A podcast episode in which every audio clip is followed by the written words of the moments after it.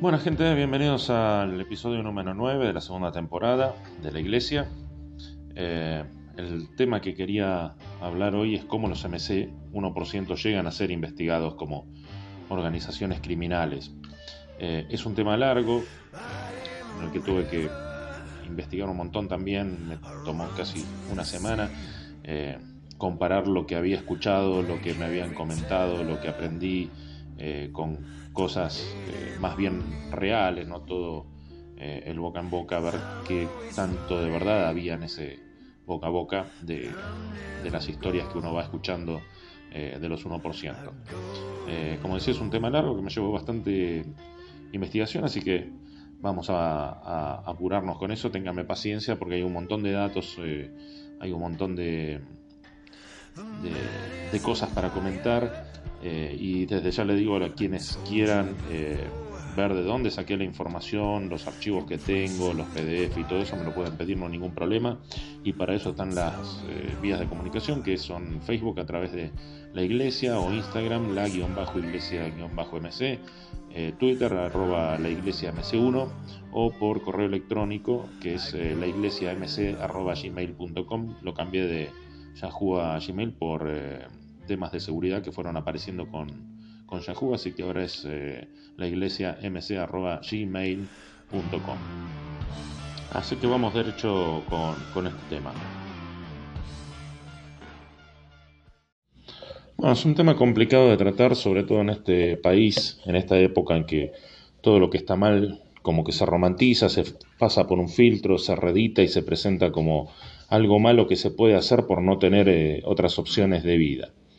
Para empezar vamos a entender qué es el crimen organizado, que se define internacionalmente como una categoría que puede ser transnacional, nacional o local, en la que intervienen grupos altamente centralizados y organizados en el cual algunos, muchos o todos de, los miembros de ese grupo se dedican a algún tipo de actividad eh, criminal, que comúnmente es por una ganancia económica.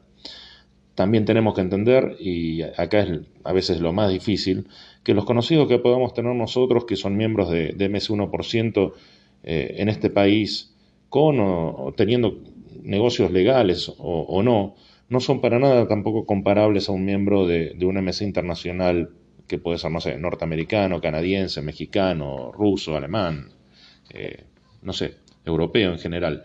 No es la intención tampoco eh, desmerecer a los locales, pero todavía acá por suerte no se tiene el concepto, la idea, la imagen de lo que es un verdadero 1% eh, ni vieja escuela como les gusta llamarse a algunos. Eh, puede sonar altanero lo que digo totalmente y estoy consciente de eso, pero hay que ser claro, no hay lugar para grises acá, no hay un lugar para para aquellos que se ofenden cuando le, pedís que no te llamen hermano, por ejemplo. Eh, no hay ese lugar en el mundo de la vieja escuela y mucho menos en el, en el mundo del 1%. Hay que diferenciar una cosa eh, es la vieja escuela y otra es el 1%. Puede haber 1% que sean vieja escuela, pero no todos los viejas escuelas son 1%. Eh, por ahí en un próximo podcast voy a hablar de, lo, de la vieja escuela hay mucho que decir, pero eh, para comparar la vieja escuela eh, encierra el conjunto de cómo eh, se manejaban las cosas hace más de 20 años atrás, no solamente relativo al ambiente motociclístico. Este conjunto de cosas al que algunos llaman vieja escuela es simplemente cómo aplicábamos la ética, la moral, cómo tratábamos a los amigos, familiares, mujeres, hijos, cómo nos manejábamos en el ambiente motociclístico, laboral, familiar, etcétera. era el conjunto de todo, era la, nuestra vida misma. Si bien estas cosas cambian con el tiempo, porque el tiempo hace que la moral y lo ético también cambien y con ello el resto del entorno, los que nos criamos o fuimos eh, criados con esos estándares, eh, no los podemos cambiar. Es todo y es lo único que, sabemos. Por eso cuando escucho a alguien autodefinirse como vieja escuela, eh, me quedo patinando un poco porque quien tiene más de 45 años no se autodefine vieja escuela, incluso le cuesta darse cuenta que ya es vieja escuela y quien se define como vieja escuela teniendo 30 años, eh, no le creo directamente y, lo pongo a prueba para ser honesto. Ahora, eh, un 1% puede ser o tener estas características de la vieja escuela, Eh, pero, empecemos por el, término romántico del 1%, aparte de ser eh, vieja escuela, eh, está, fuera, está fuera de los parámetros sociales que la mayoría obedece, siendo 1%, sin necesidad de ser un criminal, ¿está bien? sin necesidad de, estar fuera de o estar en la ilegalidad, aunque bien podría estarlo, porque con estos dos términos las fronteras no son tan claras y más hoy en día que eh, por ejemplo, por decir un piropo, podés ser titulado de, abusador. Eh, se me acaba de ocurrir un, buen ejemplo para, graficar la diferencia entre 1% y vieja escuela, eh, ya que toqué el, tema del piropo. Por ejemplo, como decía, una mujer que, agradece un piropo es una mujer vieja escuela, digamos. Y una mujer que agradece el piropo, pero aparte, por ahí te invita te invita a un café por el piropo, es una mujer 1%. Eh, me explico cuál es la diferencia. Ahora bien, si la mujer 1% te lleva a tomar un café y adentro del auto te encañona y te saca hasta los cordones y te tira por ahí, también es 1%, pero no todas son así. Eh, con este ejemplo lo que quiero decir es que eh, la vieja escuela no es algo que elijamos como camino. En la mayoría de los casos, al menos, eh, no, es un camino elegido, sino que fuimos criados, como decía, en esa, en esa escuela, mientras que el 1% sí es un camino que, que podemos optar o no por transitar. Ahora, si el piropo es grosero, no vas a notar ninguna diferencia entre la mujer vieja escuela y la 1%, y es más probable que conozcas a las dos juntas en una misma persona. Por eso en estos días se hace tan difícil distinguir los dos términos o separarlos, porque en realidad no queda mucha eh, gente con sutileza para no ser grosera. Esta sería la parte, digamos, romántica del 1% o la vieja escuela, eh, la que todos idealizamos como, como, la honestidad y frontalidad de la vieja escuela hasta que la vivís en carne propia. Eh, está bárbaro ser honesto con los demás, siempre debería ser así, pero la mayor parte de la gente piensa esto justamente, está bárbaro ser honesto con los demás, bárbaro. si lo sos conmigo, sos un mal amigo. Y ahí empiezan los problemas. A todo el mundo le gusta la honestidad, eh, menos cuando hablan de, esa persona o, se lo dicen de frente. Lo que voy a comentar acá sobre los 1% no es invento mío y dudo que sea algún tipo de persecución organizada por las autoridades federales de países civilizados. Lo que voy a mencionar son extractos, datos y hechos recopilados por agencias que tienen eh, un presupuesto federal a disposición para gastar en la lucha contra el crimen organizado justamente. Y cuando empiecen a ver la notoriedad y profundidad de esto, se van a ir dando cuenta, calculo, eh, de por qué los 1% locales, sin desmerecer, eh, no son comparables a actos de 1% de otros países y por qué no está romantizado ser 1% en la mayoría de los países. Nos remontamos al principio, eh, pero no tanto, la mayoría ya conoce la historia de Hollister en California y qué pasó el fin de semana del 4 de julio del 47 y cómo se acuñó el término 1%. Eh, como decía antes, ahora hay una diferencia entre vieja escuela y 1%, pero en esa época no la había, eran casi sinónimos. Para los que van a, investigar más sobre esto, viene la aclaración. Muchas y muy buenas eh, páginas e información está, están mayormente en páginas en inglés.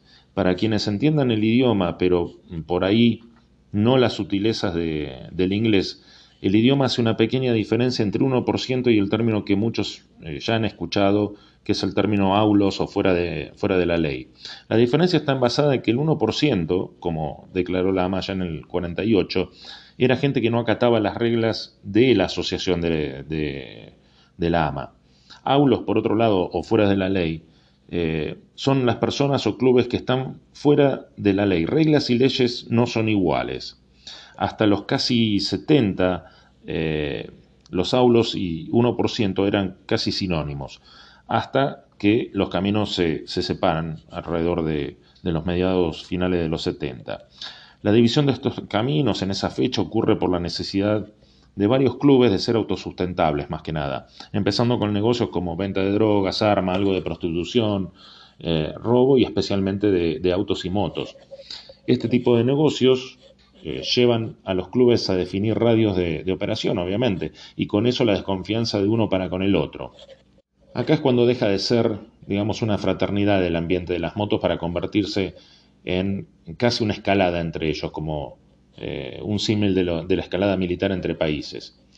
Eh, un estudio que estuve viendo que fue hecho por la Universidad del Norte de Texas, que fue encargado por el FBI a esta universidad y llevado a cabo por un profesor, James Quinn, para definir si ciertos MC podían ser tratados como organizaciones criminales. lista que, por ejemplo, como actos instrumentales recurrentes de algunos MC, el tráfico de drogas o venta de las mismas, también de armas, eh, y en las últimas décadas lavado de dinero ha sido eh, la entrada principales de, ciertos clubes. Eh, hace también distinciones para otros planos de actividades que se dice que tienen los MS1% como actos agresivos planeados, que son actos violentos a clubes rivales u otros enemigos, actos espontáneos agresivos como peleas de bar con miembros de otros MC o personas comunes, y actos instrumentales de corto plazo, como robo de autopartes, eh, que son cometidos por miembros de, los propios MC. Muchos MC, y cuando digo MC me refiero exclusivamente a, 1%, ya que eh, los otros MC, como los conocemos eh, acá, son llamados riding clubs en, Estados Unidos o, social motoclubs en, en Australia, por ejemplo. pero decía, muchos MC han entrado en contacto con otras organizaciones criminales, principalmente desde las cárceles o directamente trabajando para ciertos grupos. Así, por ejemplo, mediante las cárceles, Bandido conoce a los Zetas, que era, es o era un, importante cartel mexicano, eh, y Mongol, por ejemplo, era contratado por la mafia mexicana para desalentar un poco la competencia en las calles. Eh, asimismo, en el 2008 se lo vio a unos eh, MC muy apegado a Confederate, Confederates Hammerskin, que es un evento eh, en la época de San Patrick o San Patricio en Ocala, en Florida, y los Hammerskins es un grupo de supremacistas blancos. Igual Hell Angels, quien eh, más de una vez colabora en reuniones de los eh, Aryan Brotherhood o la Hermandad Aria, tienen ciertos lazos y de negocios también.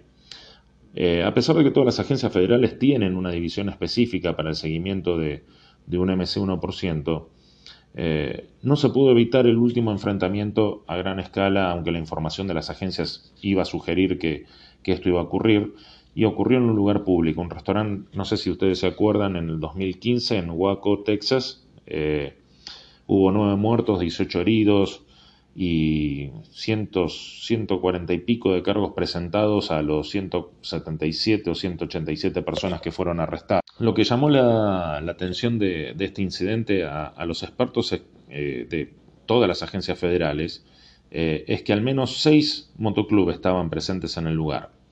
¿Cómo empezó? Bueno, les cuento y hagan sus comparaciones con, Argentina y con lo que decía al principio que no hay eh, forma de compararlos por, por los actos. Eh, Texas es un estado controlado por bandidos eh, MC hoy en día. Eh, y es el MC que más territorio en Estados Unidos controla.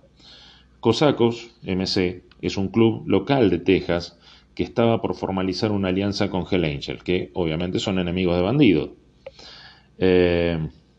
comenzó a usar un parche de Support 81, como los que la mayoría ya conocemos, y lo usaba con el nombre de Texas. Eh, a Bandidos no lo tomó muy bien, de hecho lo tomó como un insulto hacia ellos, una falta de respeto en su territorio, y salió a buscarlos y los encontró en ese restaurante junto a cuatro o cinco motoclubes más. Eh, esta es solo la última de, las peleas de una larga lista de anteriores y seguramente no va a ser la última, pero eh, ya hubo un encuentro entre bandidos y Gel a mediados de los 90, resultando al terminar esta hilera de 80 tiroteos eh, que terminó con 13 muertos. Eh, la guerra de club, por ejemplo, en, Quebec, en Canadá, empezó a finales de los 90, terminó a mediados del 2008 entre Rock Machine y Hell Angels, eh, también por, por, territorio, y dejó 150 muertos en 237 tiroteos y una modificación a las leyes de ese país en cuanto a agrupaciones, en general, no solamente de motos, sino agrupaciones. Eh, la llamada masacre de Milperra, por ejemplo, en Sydney, en Australia, eh, fue el Día del Padre de 1984 entre bandidos y comancheros. Comancheros era local.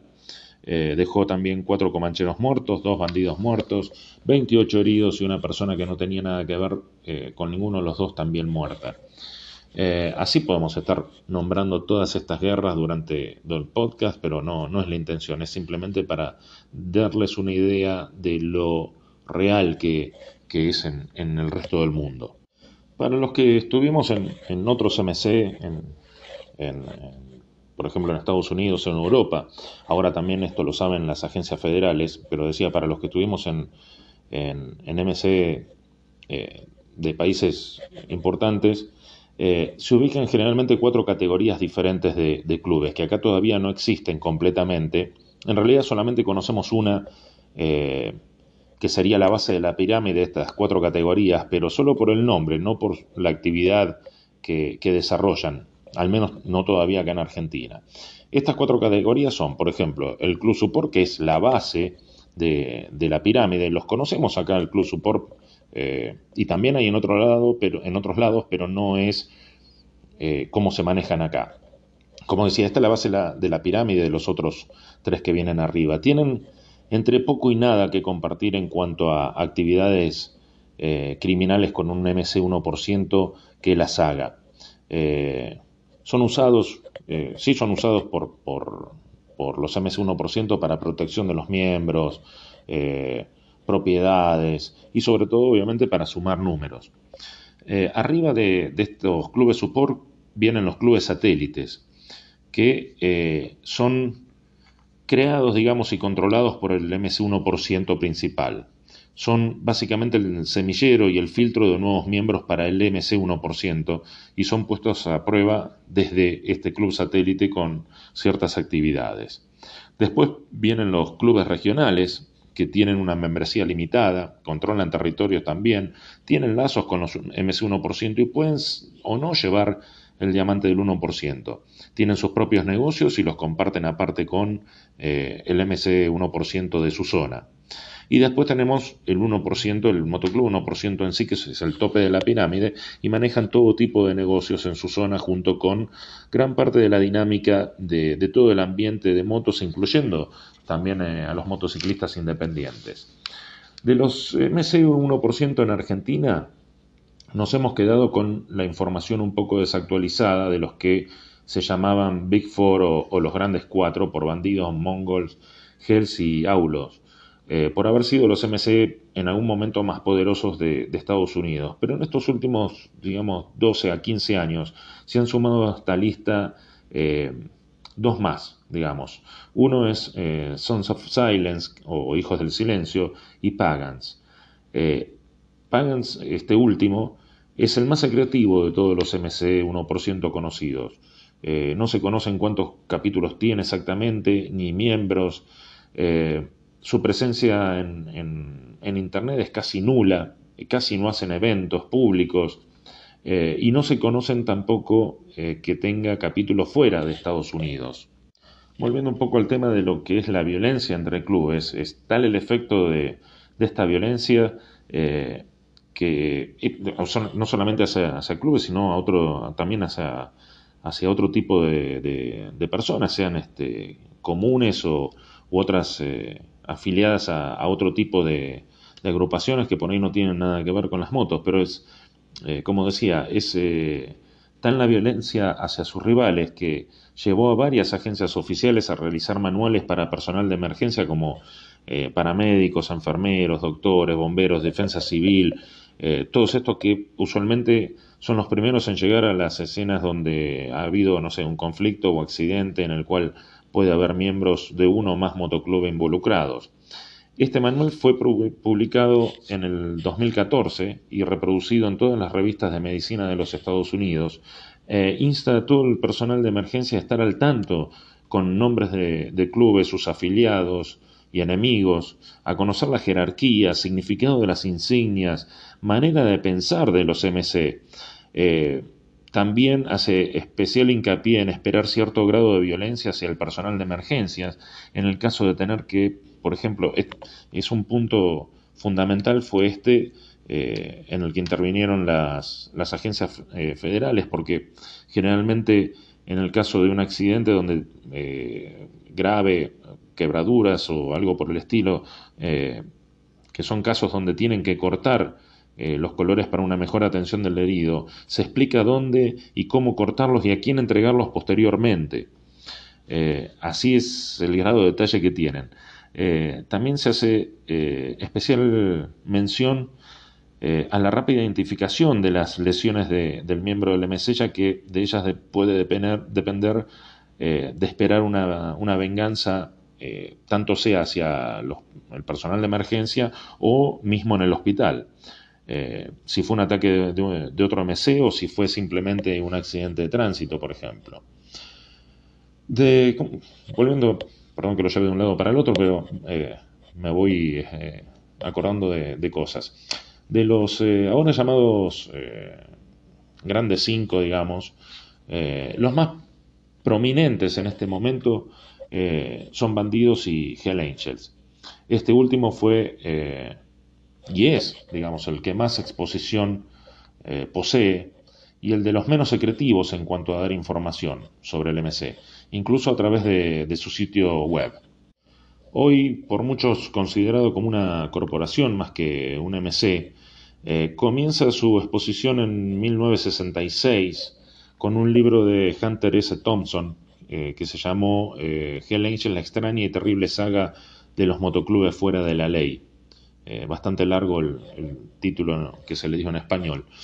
él es el primero, Thompson, en llamarlos aulos o fuera de la ley. Y también es el creador del periodismo llamado Gonzo, que es un estilo periodístico que carece de objetividad, es narrado en primera persona, el escritor es el protagonista y generalmente eh, la forma de escribir es con eh, sarcasmo, con humor y diferente tipo de malas palabras.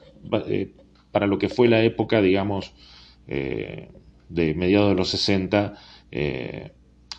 fue bastante choqueante un, libro de, este tipo. Eh, Thompson convivió con Hell Angel durante un año para, escribir este libro, que fue impreso en el 67, cuando incluso ya los eh, Angel eran muy conocidos, eh, sobre todo por una o dos películas que se habían hecho sobre ellos que contenían, eh, digamos, actores de segunda del mismo motoclub. Y también eran conocidos por venta de drogas y desórdenes varios hasta ese momento, nada, nada grave. Eh, romantizando mediante el libro el estilo de, vida del motociclista fuera de la ley, por decirlo de alguna forma, eh, que fue escrito así para el público en general, se le ofrecía también una mirada al mundo del motociclismo como una eh, rebeldía deseada por muchos, pero que no todos podían conseguir a este estilo. Por otro lado, para las fuerzas eh, policiales locales, eh, no en este caso federales, sino los locales, eran solamente una, molestia más con las que tenían que lidiar, digamos, el día a día. todo esto cambia rápidamente. Como les dije, los Hell Angels son muy abiertos a hablar de, de su MC, incluso al grado de alardear, y esto le generó notoriedad y publicidad eh, sin inconvenientes, pero lo que sucedería en el 69, en el concierto de Altamont, era un concierto gratis, iba a cambiar un poco la mirada que el público tenía hasta ese momento, media eh, romántica de la rebeldía motociclística, y iba a cambiar la mirada que las fuerzas de seguridad también tenían sobre ellos, y obviamente sobre los demás eh, MS1%. Eh, en ese momento la semilla del odio fue plantada eh, por este hecho eh, y otros que siguieron. El 6 de diciembre del 69, en un concierto gratis de los Rolling Stones, muere apuñalado Meredith Hunter, de 18 años, negro, a mano de la seguridad del concierto que eran los Hell Angel. En el mismo recital se suponía que la banda Jefferson Airplane también iba a tocar, junto a los Rolling, pero eh, Marty Balin, que era el vocalista de Jefferson, fue noqueado por un Hell Angel y minutos después Stephen, eh, Stephen Steele de la banda Steele, Crosby y Nash fue apuñalado cuatro veces en la pierna por otro Hell Angel. O sea, terminó el concierto sin estas bandas tocando, solamente eh, los, los Rolling Stones pudieron hacer creo que dos o tres temas nomás. En total 14 personas fueron golpeadas en el escenario por, por Hell Angel con distintos objetos usados eh, por ellos ahí eh, para evitar que por ahí la gente, no sé, suba al escenario o algo. aparte hubo un ahogado y dos atropellados que también murieron. Eh, un hecho que aparte lo pueden eh, ver en YouTube, ya que está, está en video de esa época, en blanco y negro en muchos casos, eh, pero un hecho que llevó a, empezar a mirar a los rebeldes fuera de la ley más de cerca por la policía, seguimos con la policía local, y aparte por desconfianza con, por, la mayoría del público, que hasta ese momento los veía como, digamos, unos incomprendidos por el sistema social. Para el 76 y hasta el 77, el Departamento de Policía de Orange County, en California, infiltró una mujer policía en los Hell Angels. Si bien eh, ya no había miembros mujeres, estas sí viajaban con, los miembros y compartían el día a día. O sea, enamoró a un miembro de, los Hell Angels. Eh, esta operación encubierta de más de un año llevó, eh, terminó en juicio y llevó a 77 motociclistas, 19 eh, de ellos eh, eran miembros de Hell Angel, y lo llevaron a corte bajo cargos de venta de droga y hasta homicidio. Desde venta de droga hasta homicidio, todo completito. Hell Angel en ese momento ofrece 25 mil dólares a quien matara a la policía y a su novio miembro de Hell Angel. La mujer policía desaparece bajo el programa federal de protección de testigos y el novio, que era, ya dije, miembro de Hell Angel, junto con cuatro amigos también miembros, fueron descubiertos eh, muertos unos meses más tarde. A partir de este hecho es que las fuerzas federales entran a, en, la, escena a tomar nota sobre lo que está pasando. Toman un poco más en serio el alcance de, de estos entre comillas, loquitos rebeldes en moto y es algo que eh, no todos los demás MC 1% están dispuestos a perdonar. Mientras pasaba esto con, con en Texas, Donald Chamber fundaba en el 66 Bandidos. Eh, tuvo tres años de tranquilidad hasta los hechos del recital de Altamont. En el 72, Chamber es arrestado por robo, tráfico de drogas y doble homicidio junto con otros eh, bandidos y recibe dos cadenas perpetuas consecutivas. Este hecho marcó, digamos, una retroactividad, un atrincheramiento de la mayoría de los MS1%, pero se da justo en la época donde eh, nuevos futuros líderes de, estos MC estaban llegando de eh, la guerra de Vietnam y buscaban una mayor ganancia para sus hobbies.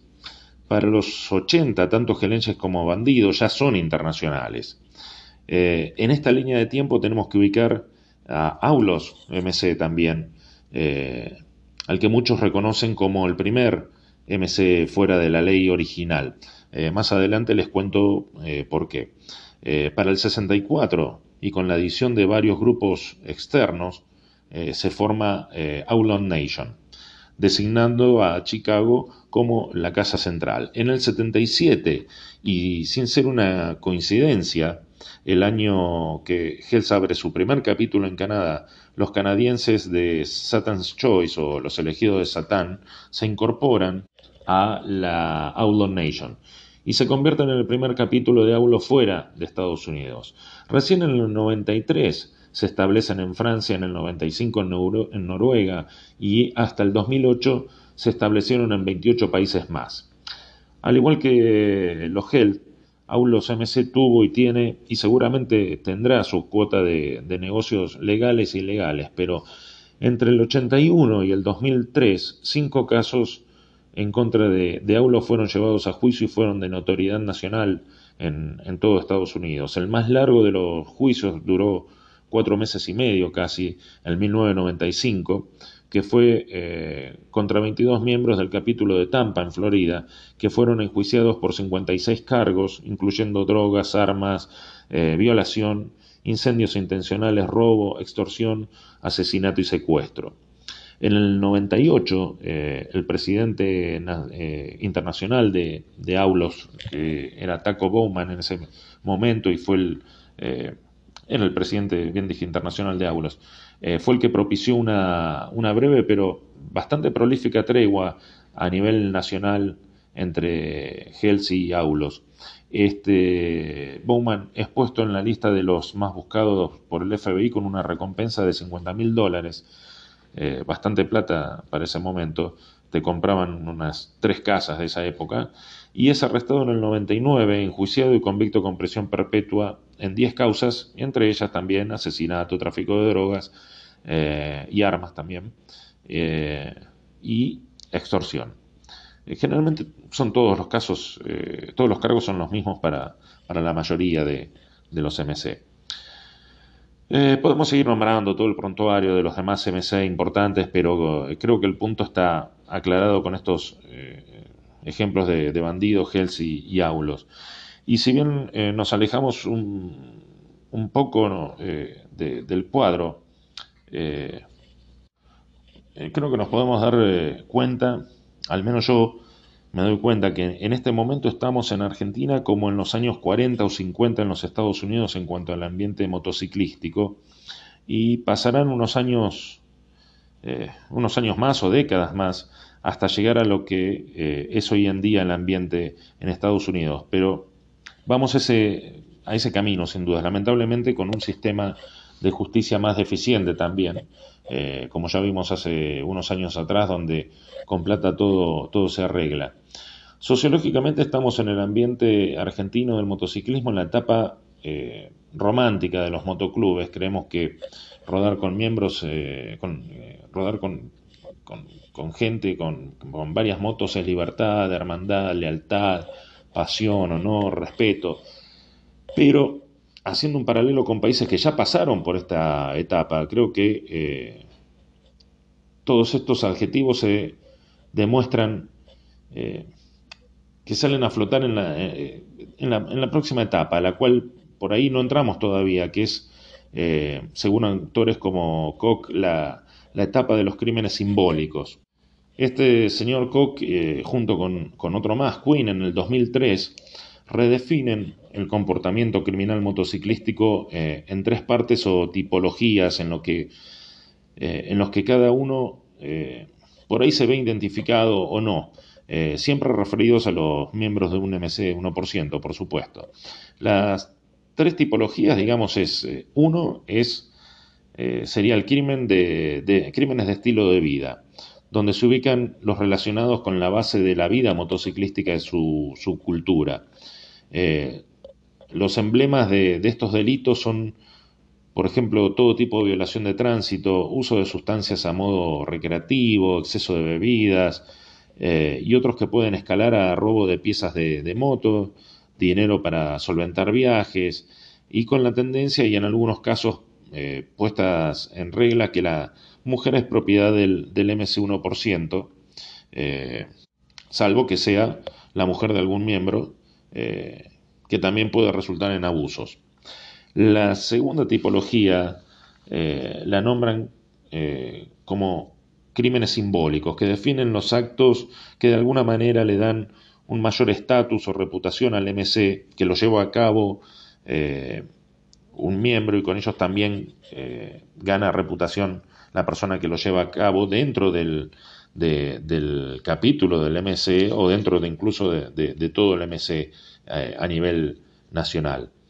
Estos actos generalmente son innecesarios, dicen, o que son eh, para darle un empujón a la moral del MC o para que un miembro pueda ser notado por este hecho y apreciado dentro de, sus filas.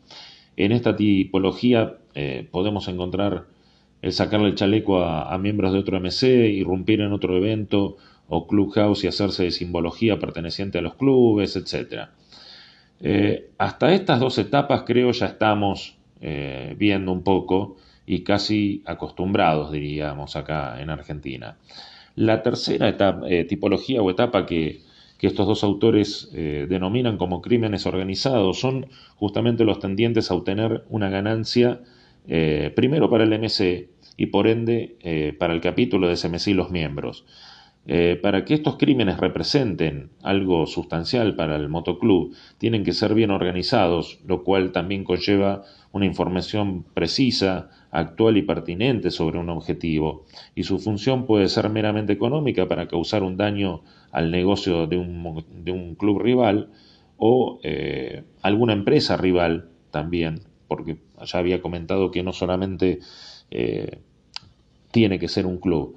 Eh, en este caso, o en, estos crímenes organizados, pueden ser violentos o no, como sería en, el caso de, una extorsión, que sería un crimen no violento. Esta última tipología o etapa de la definición de Cocky Quinn no, no es totalmente normal todavía, pero en cierto grado estoy seguro que ya existe de alguna forma o por ahí de alguna manera primitiva todavía. Y como decía antes, las condiciones sociales y jurídicas del país se están dando para que esta etapa pueda llegar a refinarse un poco, un poco bastante más todavía. Ahora bien, como también dije al principio, no todo 1% es un criminal y esto es un tema serio de discusión en la Corte Suprema de Estados Unidos hasta el día de hoy. Si bien las agencias federales como el FBI, el ATF y otras eh, juran que todos los miembros de un MC 1% son criminales y por ende un, un MC 1% es una organización para cometer delitos, los juicios establecidos a miembros puntuales de un MC 1%, ya que hasta ahora la decisión del sistema legal de Estados Unidos es que al no poder probarse la culpabilidad de todos los miembros de un mismo club, no se puede eh, pasar por arriba de los derechos y garantías individuales de los ciudadanos.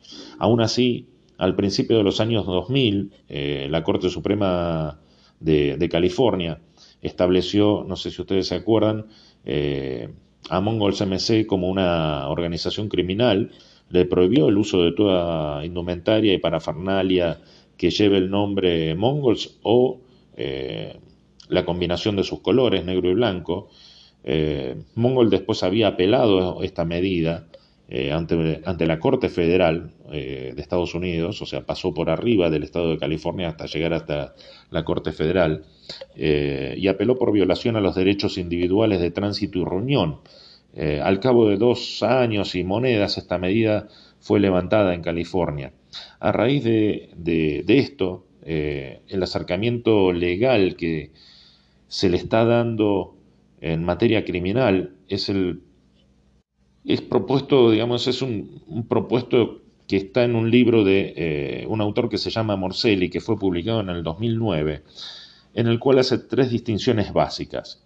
La primera la llama las manzanas podridas, que se refiere a algunas pocas personas que cometen crímenes eh, como operadores, digamos, independientes, tal vez usando eh, la impactante imagen de un motoclub o el estilo de vida, pero son individuales. En la segunda distinción eh, hace mención de un club dentro de, un club dentro de un club, digamos, cuando dentro de un club ya son varias las personas que se ayudan y cooperan para cometer y, ocultar eh, los crímenes, eh, tanto de la policía como de otros integrantes del mismo club. Estos integrantes pueden tener incluso, eh, según el autor, una jerarquía paralela a la del club para manejarse entre ellos. Y la tercera distinción que hace es la organización criminal. En que es básicamente la inversa de manzanas podridas, donde solamente algunos no saben o no están involucrados en las operaciones ilegales del conjunto del MC.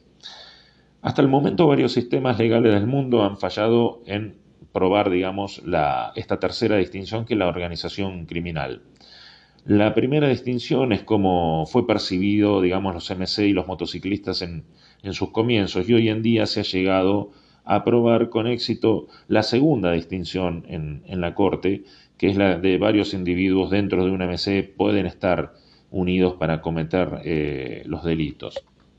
Antes que me olvide, lo que me había quedado eh, colgado de explicar es por qué a Aulos MC se lo conoce como, eh, o se lo considera o reconoce como el primer 1% o fuera de la ley. Eh, Aulos MC, o como su inscripción lo llama, American Aulos Association, nació en el bar de Matilda sobre la Ruta 66 en el condado de McCook, eh, en Chicago, en Illinois, en 1935, o sea, antes de la Segunda Guerra Mundial. Eh, ya en su nombre original tomaron la palabra Aulos y lo único que ha sido modificado en sí es su logo al cual llaman Charlie, que es la calavera con, con los dos pistones cruzados.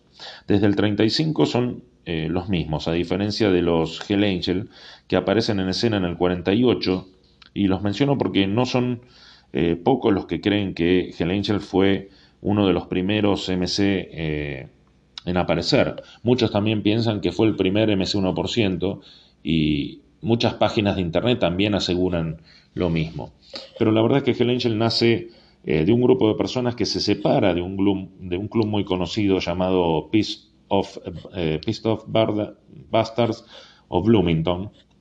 En ese entonces era un club de motos y autos en Bloomington, California, que eh, había sido formado en el 45, que sigue hoy en día con el nombre de Peace of Bastards of Verdú por San Bernardino, donde se estableció después. Eh, fueron estos, eh, junto con creo que se llamaban Market, Street Commandos y los Bullfighter que comenzaron o protagonizaron, digamos, los demás de, Hollister en California cuando la ama sale con eh, su famosa frase en el 48. Eh, ese mismo, en ese mismo año, Otto Friedi se abre de Peace of Bastards y funda con otros miembros Angel en Fontana, en California. Eh, quien los catapulta a la fama es Thompson con el libro que ya había mencionado, y al mudarse de Fontana a San Francisco y con las regalías obtenidas del libro, habla en un clubhouse en el distrito eh, central de, de, la cultura hippie, digamos, de esos días que era el High Ashbury, eh, justo enfrente de la casa que, usaban, digamos, de, de clubhouse la casa de enfrente eh, era habitada por la banda de Grateful Dead, en la cual solían parar justamente los Rolling Stones cada vez que los iban a visitar. Y para terminar, ya que estoy hablando del comienzo de Aulo Hell y, ya hablé de bandidos, voy a cerrar con el comienzo de Pagans y Sons of Silence. Eh, Pagans lo voy a dejar para lo último por ser eh, el atípico eh, en esta subcultura. Eh, así que, por ejemplo, Sons of Silence fue fundado en Minot, en Colorado, en el 66 por Bruce Gale.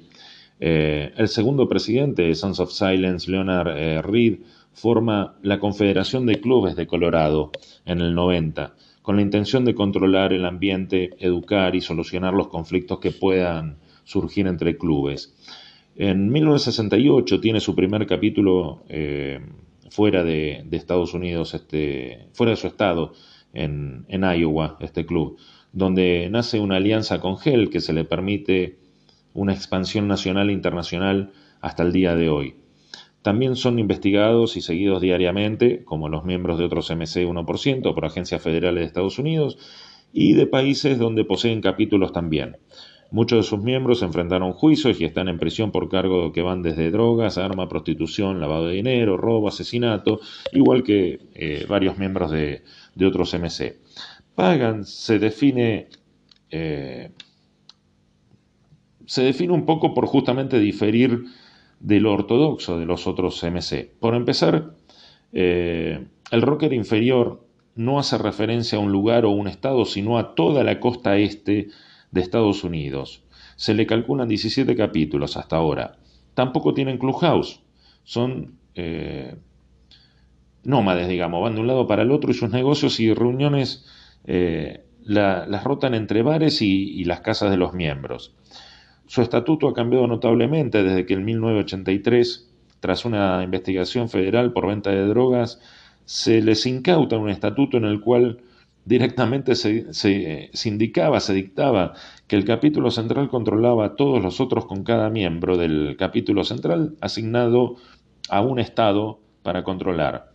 Eh, por este eh, estatuto que, se incautó, 25 miembros terminaron presos, ya que ese estatuto también dictaba a quién, cómo y cuánta droga se le podía vender. Eh, lo mismo para las armas y parte de moto en cada estado y a quién. O sea, tenían todo escrito los tipos eh, y con eso fue, fueron llevados a juicio.